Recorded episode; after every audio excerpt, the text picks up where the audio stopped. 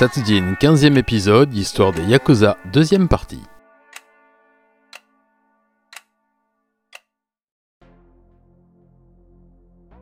Qu'ils soient 40 comme les Shinwakai ou 9000 comme les Yamaguchi Gomi, les clans sont quasiment tous organisés sur le même schéma, très proche de celui d'une entreprise délaissant la structure quasi militaire du passé. Cette évolution structurelle est intimement liée à cet âge d'or des années 70 et 80 durant lesquels les vitrines légales des organisations criminelles prenaient la forme de compagnies industrielles et commerciales ayant pignon sur rue. Le retour à la clandestinité a certes quelque peu modifié ce schéma, mais l'essentiel reste inchangé.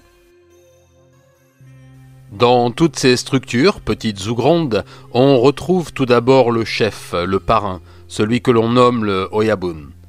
C'est l'autorité tutélaire, morale et paternelle du clan. Il a droit de vie ou de mort sur tous les subordonnés, y compris ses lieutenants les plus proches, mais il est le protecteur suprême, celui qui veille sur son clan comme une hyène sur sa meute. Le titre d'Oyabun se gagne rarement. Il s'hérite de son père ou de son aïeul, telle la loi salique de nos anciens monarques, ce titre héréditaire n'échoit qu'au fils.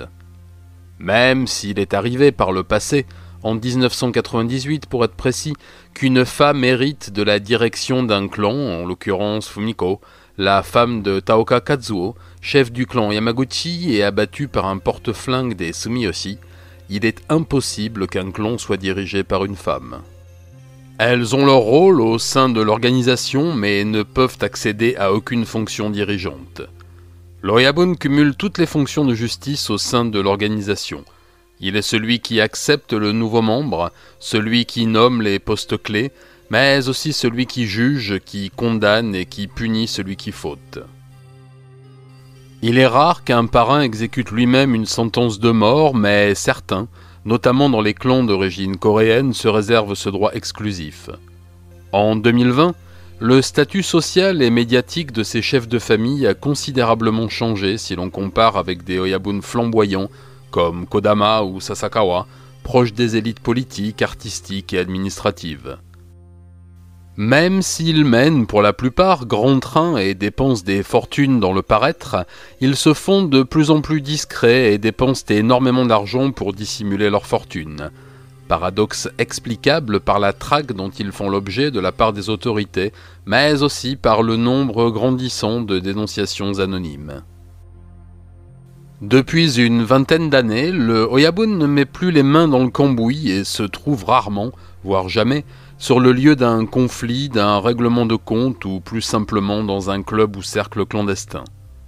Il gère sa famille et ses affaires depuis son bureau, et il reçoit quotidiennement celui qui est le véritable exécuteur des hautes et basses œuvres, le Wakagashira. Ce personnage clé dans l'organisation est le bras droit du parrain, le général de son armée et son homme de confiance. Il est généralement expérimenté, avoué sa vie au clan et parfois de la famille de sang du chef, n'a jamais commis de faute au sein de l'organisation, a maintes fois versé le sang pour elle et a prouvé son courage et sa fidélité. Il a le pouvoir de questionner un membre qu'il soupçonne de vol ou de trahison, de le torturer, voire de le mutiler, mais en aucun cas il n'a le pouvoir de le condamner à mort. Ce sont les Wakagashira qui coordonnent les actions avec les membres du clan après que le Oyabun ait décidé de la direction à prendre. Mais avec de telles responsabilités, il leur faut également un aide de camp. C'est là qu'interviennent les Shateigashira, sorte de lieutenants sous les ordres directs du Wakagashira et qui ont un rôle d'estafette et d'exécutant auprès des troupes, constituant un axe essentiel entre la tête pensante et le bras armé. Le plus souvent, les Shateigashira sortent du rang. Ce sont des Kyodai, des frères, qui ont su tirer leur épingle du jeu, se sont montrés braves et fidèles, et surtout ont montré un peu plus de cervelle que le commun des arpètes. Ce sont souvent eux qui sont chargés des exécutions capitales au sein de l'organisation, mais aussi ceux qui suppriment les dignitaires d'autres clans. Leur rôle est essentiel dans toute famille yakuza et la confiance doit être absolue. Alors, logiquement, ce sont eux qui font l'objet de la plus grande attention et subissent les peines les plus lourdes en cas de faute. En bas de l'échelle, tous ceux qui constituent le gros des troupes, on trouve encore de la hiérarchie. Les travailleurs, les ouvriers qualifiés du crime, ceux qui tiennent les tripots, les clubs, gèrent les points de vente de drogue et d'armes, vont encaisser le fruit des raquettes et des extorsions. Ceux-ci sont appelés Kyodai. Ce sont les frères, ceux qui tiennent la rue et assurent le tout venant, ce sont eux aussi qui tombent le plus souvent lors des règlements de compte. C'est par eux que tout remonte au chef, eux qui prennent la température des marchés et des tensions, mais également eux qui recrutent et, le cas échéant, se chargent pour sauver leurs supérieurs de la prison. Le Kyodai est un yakuza. Il a été intronisé et a subi les épreuves de sélection, de confiance, puis la cérémonie du Sakazuki. Nous reviendrons sur cette cérémonie sacrée ainsi que sur le tribunal interne un peu plus tard. Au bas de l'échelle, on trouve les Shatei et les Junkosein. Les premiers sont des aspirants Yakuza. Ils ont déjà un pied dans l'organisation et se voient confier des tâches de moindre importance par les Kyodai. Les autres sont des satellites, des petites mains du crime, souvent des gamins qui rêvent de mafia et sous-traitent pour les clans, font de la surveillance ou du renseignement. Beaucoup de ces apprentis du crime rêvent d'intégrer la famille, mais peu y arrivent. De nos jours, ces Chatei, ces jeunes aspirants Yakuza, proviennent de tous les milieux sociaux, de tous les coins du pays, et même de toutes origines. Le temps où les clans recrutaient dans les orphelinats, si tant est qu'il ait jamais existé, est révolu.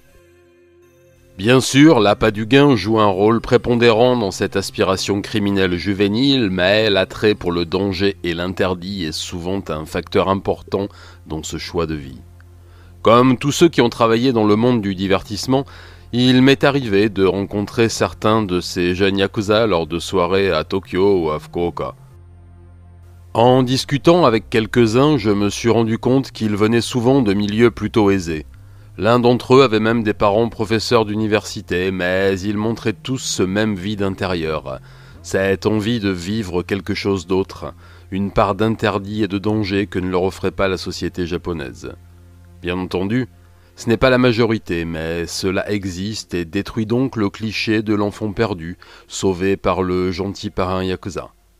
En parallèle à cet organigramme de terrain, le clan compte dans ses rangs tout un personnel administratif et juridique chargé de sa comptabilité.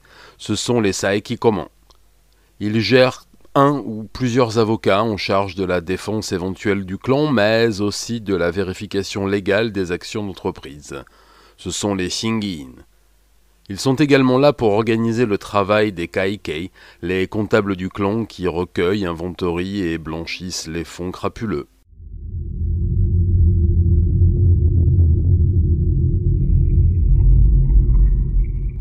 Alors comment entrer dans un clan? Quels en sont les rites et les offres de carrière?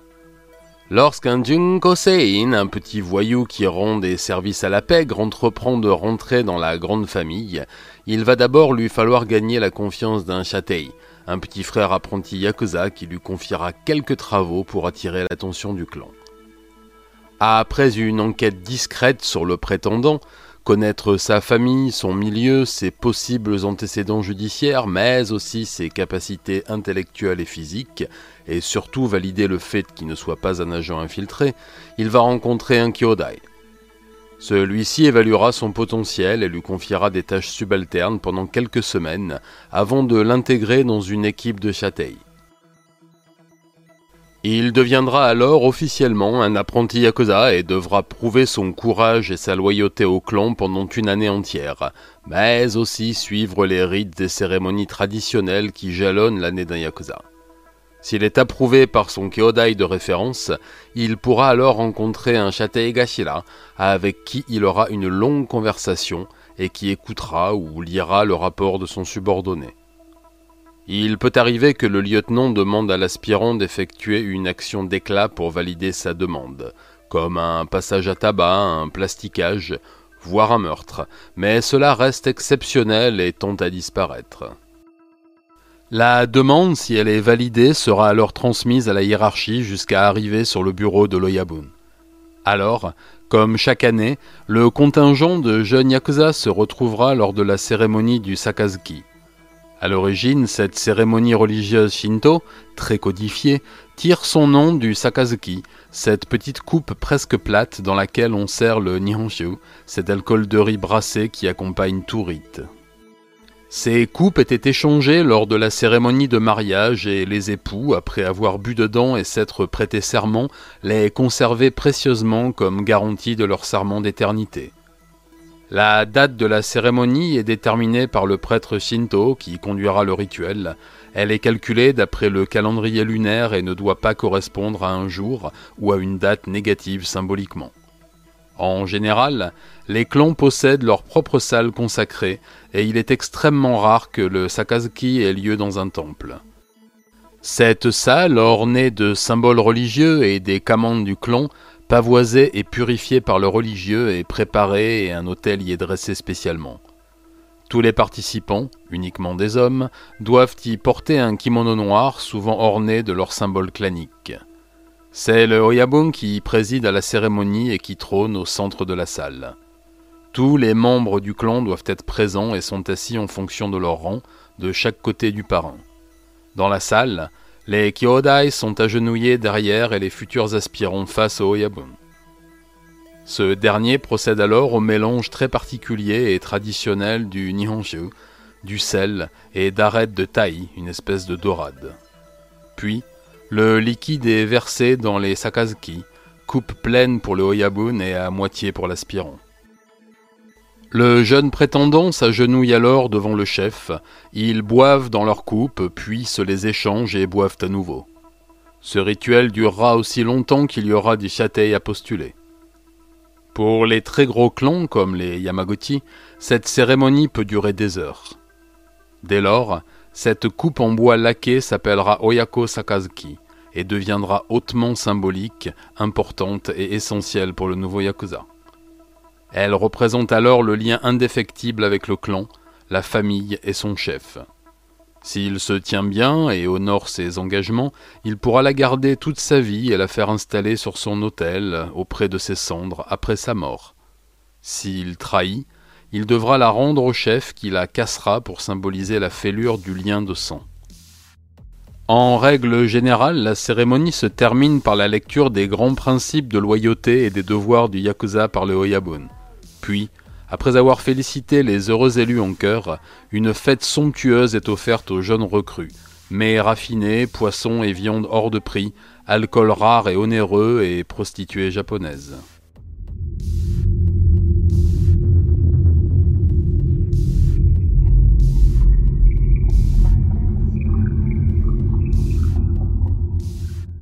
Dans la plupart des clans, le nouveau venu devra passer par un rituel immuable et qui, dans la culture populaire, symbolise même cette appartenance au yakuza, le tatouage.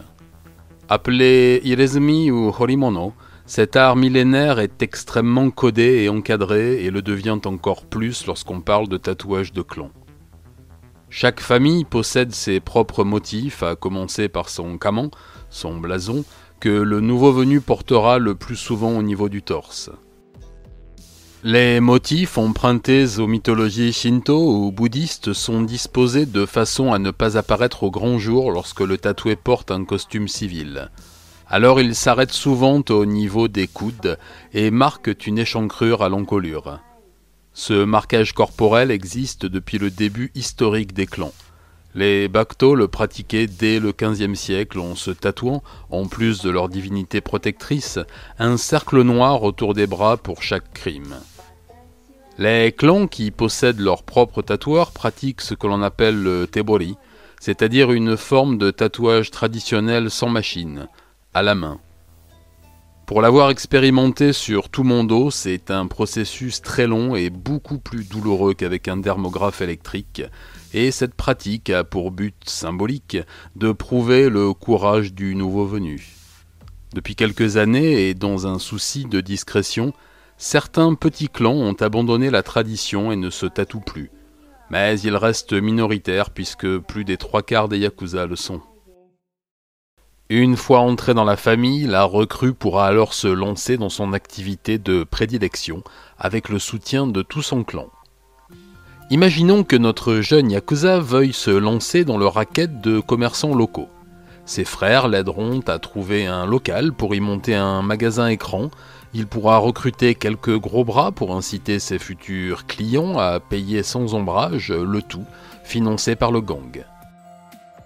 Dès son activité lancée, il aura alors une année blanche durant laquelle il gardera l'intégralité de ses revenus pour l'aider à faire fleurir ses affaires, puis il devra reverser une partie de ses bénéfices à son Shategaishira, qui se rémunérera sur cette reversion, qui paiera lui-même le Wakagashira, qui en gardera une partie et versera le reste au grand patron. Cette mécanique bien huilée est celle pratiquée depuis les origines. Lorsqu'il aura prospéré et pris de la bouteille, notre racketteur devra à son tour aider un petit jeune qui se lance. Alors, si son business marche vraiment bien et qu'il ne se fait pas arrêter par la police, il prendra de l'importance au sein du clan, montera en grade petit à petit et s'il est très rentable et d'une fidélité d'airain, il pourra devenir Chate Gashira, voire plus. Si par malchance son activité venait à décliner et qu'il ne puisse plus payer sa part à la famille, ce ne serait pas un motif de punition. Ne sont punis que ceux qui trahissent ou qui volent, ceux dont les affaires périclites sont aidées par leur père, dispensés de cotisations et, s'ils n'y arrivent toujours pas, reclassés dans une autre activité. Par contre, si l'idée lui prenait de dissimuler des revenus au clan, de travailler avec ou pour la concurrence, voire de donner des informations à la police ou à l'ennemi, ce jour-là, le cercle infernal des ennuis se mettrait en route.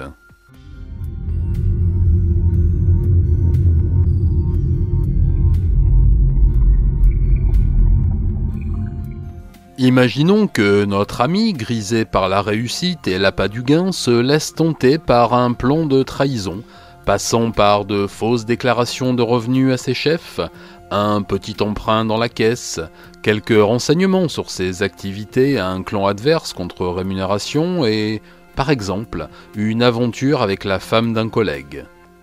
Alors notre contrevenant serait promptement interpellé par la garde rapprochée de Loyabun, interrogé sans ménagement, et une fois ses aveux obtenus, recoupés avec les preuves recueillies par le clan bien sûr, une espèce de conseil de discipline, de tribunal interne se mettrait en place. S'il est reconnu coupable de manquement au code d'honneur, il n'y aura alors qu'une façon pour lui de faire amende honorable, celle de la cérémonie du Yubitsume. Rassemblé devant ses pairs, le condamné devra, pour expier ses fautes et faire acte de contrition, s'amputer une phalange à l'aide d'un tanto, poignard japonais extrêmement tranchant, sans anesthésie, et en faire don à son oyabun. Si la punition intervient en représailles d'une offense faite à un autre clan, le doigt amputé sera offert à ces derniers comme gage d'apaisement. Lors de cette cérémonie punitive et selon la gradation de la faute, le chef peut demander au Yakuza de lui rendre le Oyako Sakazuki qu'il avait reçu lors de sa cérémonie et l'a brisé pour symboliser la confiance cassée et le lien rompu. Si tel est le cas, le Yakuza puni revient alors en bas de l'échelle et devra à nouveau prouver sa loyauté. Ce châtiment peut se renouveler plusieurs fois, et un Yakuza à l'âge avancé a peu de chances de passer sa retraite à jouer du piano.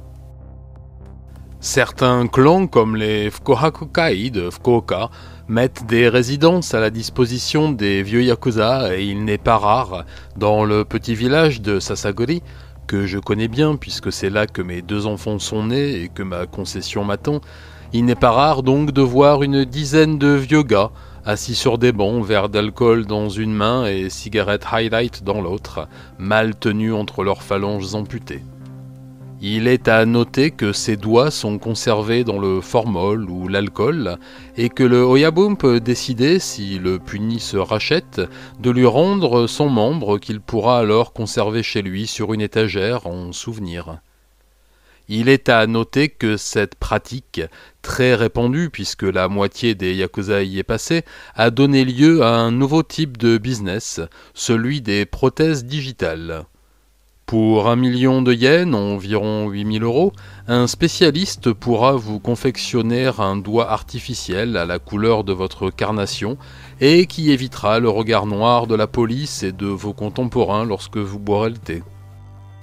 Mais voilà, si la faute est plus grave, si le déshonneur est tel que le Yakuza mérite une exclusion définitive, une sanction exemplaire, voire beaucoup plus, le conseil de discipline se réunira à nouveau et rédigera une hamondio, une sorte de lettre de licenciement sans indemnité de départ. Le Oyabun décidera de l'écrire à l'encre noire, ce qui exclura le Yakuza pour une période donnée, un an, deux ans ou plus, ou à l'encre rouge, ce qui signera son exclusion définitive et sans retour avec impossibilité de rejoindre un autre clan. En effet, Malgré la guerre qu'ils se mènent, les clans suivent tous le même code d'honneur et refusent les membres exclus d'une autre famille. De plus, les familles se tiennent informées des hamandio émis par la concurrence et mettent les concernés sur une liste d'exclusion. Ce bannissement définitif est une sanction très dure puisque, bien sûr, le condamné se verra confisquer tous ses biens et effacer ses tatouages de clan au fer rouge ou au rasoir, mais il est une sanction ultime pour ce coupable d'une haute trahison, le sepko. Cette ultime punition, héritée des samouraïs et des officiers de l'armée impériale qui la pratiquaient en cas de défaite, consiste à s'ouvrir le ventre à l'aide d'un poignard tanto jusqu'à ce que mort s'en suive. Il va sans dire que cette fin est extrêmement douloureuse, même si, dans la majorité des cas, le Oyabun vous accorde une décapitation au sabre une fois l'acte accompli, pour abréger vos souffrances. Cette punition reste exceptionnelle mais se pratique toujours. J'espère que ce podcast vous aura plu et appris quelque chose sur ce pays qui, quoi qu'il en soit, reste le mien. À très bientôt pour de nouvelles affaires. Matane